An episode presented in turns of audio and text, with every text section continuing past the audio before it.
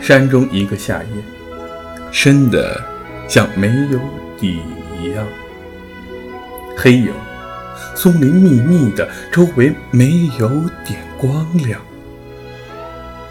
对山闪着一盏灯，两盏，像夜的眼，夜的眼在看。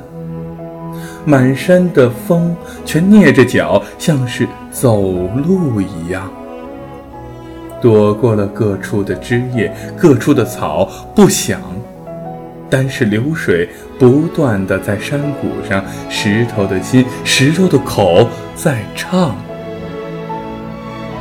均匀的一片静，照下像张软垂的幔帐。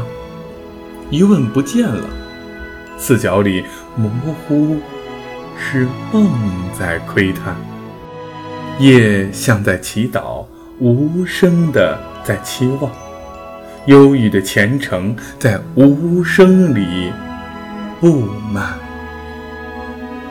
就在这样山中的一个夏夜，林先生写出了内心的惊悚，内心的变化。